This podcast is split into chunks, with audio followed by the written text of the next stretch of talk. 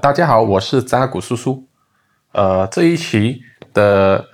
In for the Head 劈头一句，在我开始之前，我要先说一些干话哦。就是呃，我认为这个世界上呢，有一些人呢，他的脑袋是进了水的，就是很多东西呃都听不进去，新的东西无法接受，然后也不知道他到底脑袋想的是是是装的是草还是什么。我说这个的意思就是说啊，因为我住的地方呢，在外面就是一条高速大道，那么常常都会有呃车水马龙嘛。但是我最讨厌的就是有一些摩托车或者是汽车呢，就是很高速的飙过这个大道，然后它的车的那个排气管的声音非常大，非常的响亮。哦，他们是特意改装了那个非常大的排气管，这样子呃划过去。然后，因为我在高速大道这边，对着我的家是一片空旷嘛，所以那个回音很大，持续很久，所以就会对对我们这种住户呢造成了一个很大的困扰。所以我也不明白这种人到底的脑袋装什么东西啊，就是像丧尸一样的脑袋已经没用了啊，把就是把那个摩托车和车的那排气管改的那么大声，制造这个噪音，到底是为了什么？难道是说你把车改的这么大声、这么吵，就会有美女送上门找你吗？就有美女会认为你很帅吗？哦，就会让你的屌变得更大吗？不可能吧？哦，这我觉得说，如果你要寻找生活中有一点自尊，就努力的去工作嘛，哦，好好的去做事嘛，而不是把辛辛苦苦赚回来的钱。花在改装这个车，或者是这个这个这个摩摩托车的这个这个排气管上，有什么鬼用啊？哦，你车也不见得快一点啊，你改了又不会变成法拉利。好，我言归正传。呃，上一期我大致上说到了那个僵尸末日来临的时候，我们需要准备的武器和铠甲就是衣装嘛。哦，这一期我想说说就是。背包这个东西，哦，在日本呢，其实都很常见，他们都有一个所谓的逃生包，这个可以在他们的商店买到。那一般家里人，他每个人都会准备这个逃生包是，呃，我觉得台湾应该也有，就是说，呃，在危机的时刻，比如说地震发生的时候，他们只要一拿到了，马上就可以离开家里，前往安全的地方避难。所以这个包里面都装了一些必需品。我本身，我家人呢，就是我父母，他们也有这个习惯。虽然我住的地方没有地震啊，没有什么天灾这种东西，但是我父母，我们家人最害怕的其实就是火灾。哦，我觉得每一个住户怕的都是火灾，但我家还没没遇过这种事情。呃，所以我们呃，我父母呢会将那个我们一些主要的证件，比如说房契啊。那个有些身份证明啊，或者是一些呃备用的金钱啊什么的，就放在一个可以逃生的地方。哦，以前呢，以前在我小的时候，我们家有一个露台嘛，因为我们是双层的的屋子的排屋，露台呢可以直接爬往下爬就逃出门外的。那我妈妈就会在露台那边呢，就放一个水桶。里面就装着一个袋子，袋子里面就放了这些证件呐，一些钱呐，还有一些呃塑胶袋啊、饼干、水果的东西。然后它上放进这个桶之后，水桶上面呢就盖着一些啊杂物，这样平时人走来走去就没有发现。那么他也交代我们说，如果家里发生了火灾，或者是是其他紧急的事况。如果我们要从这个天台逃生的话，第一件事就是要去拿这个包，拿了就从这个天台逃呃跳下去逃生哦。我觉得这个是一个方很好的方法。那么我们说到这个逃生包，那么在日本呢，他们一般上里面都会有好几种东西嘛，比如说一定会有水啦，矿泉水，呃干粮啦，呃罐头啦。其实我个人比较建议罐头。因为干粮的话，呃，比如说饼干这一类，它其实就是没没什么含水分。罐头本身可呃，它的食物可以提供你水分，而且现在也有很多罐头是呃本身呃已经是熟了的食物，可以不不需要烹煮也可以马上拿来吃的，比如说呃沙丁鱼啊、兔奶鱼啊、午餐肉啊，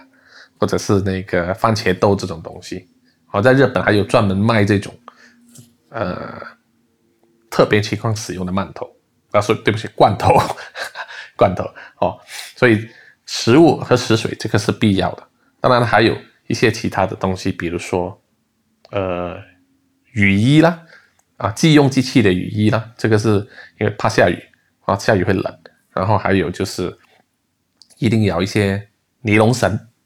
绳索啊，要大约最少要呃五米到十米左右。然后还要有美工刀，刀是很重要的东西。打火机，OK。需要一些电池，OK，还有就是收音机哦。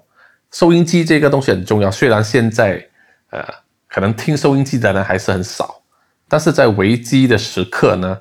其实收音机可以接受的资讯，呃是比较啊怎么说呢？因为在比如说如果一旦发生大灾难，电视就会停播，那么如何将就是政府如何将那个消息传播给所有人呢？啊，比如说电视停播、手机网络没有了的时候，那么最容易接收到资讯的地方就是电台，就通过收这个呃收音机的广播啊。第一，收音机使用的电力很少，而且它的频宽非常大，就是说它可以传到很远很远的地方，所以必须要准备一个收音机好，FM 的 AM 看你。当地的频道啊什么的，好，当然现在也有很多这种收音机，呃，价钱便宜嘛，哦，有一些还可以内建的这个手电筒的功能，所以这种手呃这种收音机是我非常推荐的。然后手电筒哦一定很重要，还有呃一些消毒的药水啊，OK 泵啊，简单的一些一些治疗药物，比如说发烧药啊，退烧药。然后那个啊，消毒药这种东西，呃，另外呢，还有就是需要准备口罩，还有一些绳呃手套，最后还有一个就是哨子，就是吹下去会发出声响的哨子，这个在求救的时候是非常有用的东西哈，很远都能听听见。另外就是呃，有一些你亲戚朋友的电话联络地址的，最好是写在。一本小小的布纸或纸上，然后放在一起。哦，因为现代人实在太依靠手机了。哦，我们都会把手机号码什么的都记在手机里面，但是万一发生这种情况的时候，手机没电不能用，你就没办法看到这个联络或者是通讯地址，可是自己也记不起来，所以最好的方法还是就是写在纸上哦，然后放在一起，好。那么这个逃生包准备了之后呢？当然，当然我们是以防不时之需嘛。那么我如果是说呃没有事情发生的话，那么里面的食水和罐头呢就要定期的更换。比如说罐头可能在保质期里面三年或者五年就换过一批新的，还有这个水也是，这样子确保你在需要的时候拿到的东西不会过期变质。然后接下来就是那个衣物，我们在逃难的时候避难时候要穿的东西。那么衣服一定要就是合身贴身，然后简单为主哦。呃，建议的情况就是穿 T 恤，外面再加一件长袖的呃衬衫，再套一个至少要套一件外套。那个外套最好是能够呃防水，然后不要有太多这种。袋子啊，口袋呀，这种各种空掉在上面的东西，哦，这个原因就是说，呃，第一，如果你有穿至少两到三层衣服的话呢，呃，热的话可以脱下来，冷的话就是套上去的嘛，可以给你一定的保暖作用。然后，如果你衣服这个外套上面有太多的这个袋子啊或者口袋的，是很容易被装僵尸抓到的。一旦被僵僵尸抓到，那么基本上你是必死无疑的，是没有的，逃不掉的。就好像我上期说的头发，被他抓到头发也是必死无疑。所以我们要尽量降低这个可能性。所以外套上最好是不要有太多多余的东西。哦，裤子是牛仔裤是最好了。哦，鞋子就是球鞋。也不要在行走的时候，也不要再带其他没有用的行李，比如说你的什么 GUCCI 包包啦、Prada 这种首饰这种东西，全部不要哦。最主要就是保住那条命，然后只是带必需品，然后轻装上路，千万不要带一个旅行箱哦。在逃难的时候，东西是越少越好，越轻便越好。接下来我要说的就是所谓民宅的防守哦，因为现在我觉得可能大部分人都住在这个城市。那么城市里面的住宅，呃，就只有一两种嘛，就是公寓或者就是独栋的，或者是排屋这一类，呃，在地面上的建筑物哦。那么，呃，我们亚洲人的的住宅跟美国人其实有蛮大的不同。买美美呃，我们看电视电影上，美国人的住宅很多都是以木的材质为主，而且都是呃独栋单独的一间。然后它的门窗很多也是以木质的方式来做，所以在防守僵尸的情况上，其实他们呃陷于相当不利的条件哦。虽然他们可以说用木板来呃加固这个窗口或者是门，但是你们也看到，其实那个效果也不是说非常好。反而在亚洲，我们的建筑大部分呢都是水泥砖墙为主，所以在在在防守上呢，只要门窗没有被突破的话呢，呃，防御力还是很高的。而且我们的窗口的话，除了玻璃以外，那么那个框架都是金属或者铝架制造的嘛。而且相当多的亚洲人的那个房的窗口呢，还有外加一个呃，我们叫做铁花，装饰用的那种窗花，这个也是能够。呃，有一个防止的作用，防小偷嘛。门一般上，我除了大门，也可能还有一个呃一个铁门，所以这一方面我们的亚洲人是占有的。那么呃，铁门或者是围栏啊这种东西，是不是能阻止僵尸呢？是有的，但是它还是有可能性会爬进来。所以我们呃在住宅的防御上，我们还是要考虑到啊这些。那么在呃，比如说靠近海滩，或者是呃马来西亚、印尼或者菲律宾一带，其实有一种独特的房屋，叫做高脚屋，就是他们屋子下面都有大约啊一两尺以上高度的那个角，把整个房子撑起来。这个是预防，比如说涨潮的时候，或者是河水满溢水灾的时候呢，那个水不会流入屋子里面。其实这个对防御僵尸是有相当。好的帮助，这个是因为僵尸的的的特性呢，他们是不擅长爬楼梯的，或者是往高处走，所以如果你的建筑在高处的话呢，其实是很容易防守。你只要呃把那个门守住，然后呃不让它上来的话呢，那么基本上你你你的安全就可以非常的确定。那么如果你本身不是住在这种高脚屋，而是一般平房的话，那么就是要守门了。那么门就是下面一定要放一些堆积物，比如说沙包，或者是桌子啊，或者是直接把车停在门口那一边挡住。最最好是有大约两公尺的高度来防御这个僵尸侵入。那么基本上你就可以很很安全了。好，接下来就说到公寓了。哦，公寓是是很多地方的的特性。那么呃。其实住公寓的话，不管有多少层高，其实最危险的就是住在一楼的底楼的那帮人哦，因为基本上僵尸要冲进去是是很难防。但是如果你住在一楼呃，不是二楼以上的这些地方，只要守住楼梯口，那么你的你你的胜算就大了很多很多。那么比如说，只要把电梯停止运作哦，我觉得电僵尸也不会使用电梯。那么爬楼梯，他们也有这个限制，比如说有一些呃楼梯是有所谓的防火逃生门，平时是锁呃是关住的，呈关闭状态，除非你去推开它，或者它只是呈单一方向的推，比如说你是在楼梯里面往外推，而不能从呃楼梯外往内推，那么这个也是增加了一个防守性。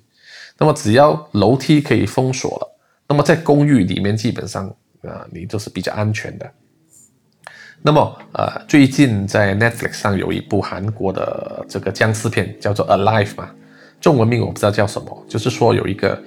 小伙子在韩国发生这个僵尸末日的时候，他发他住的公寓，他发现整栋公寓和外面的全部都被丧尸包围，那么他就一个人在他的单位里面，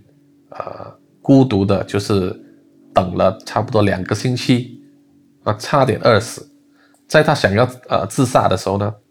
他就被他发现了。他公寓对面的另外一个单位刚好有另外一个女孩子，她也是一个人在呃在在守在单位里面。哦，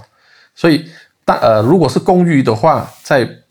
除了你你自己这一载以外呢，其他的如果都变成僵尸的话，其实。呃，是是，